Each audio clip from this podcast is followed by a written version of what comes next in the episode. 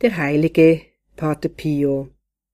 Hüte dich vor ängstlicher Ungeduld und nervöser Unruhe, denn es gibt nichts, was den Weg zur Vollkommenheit mehr behindern könnte. Lege dein Herz sanft in die Wunden unseres Herrn, liebe Tochter, aber nicht mit Gewalt.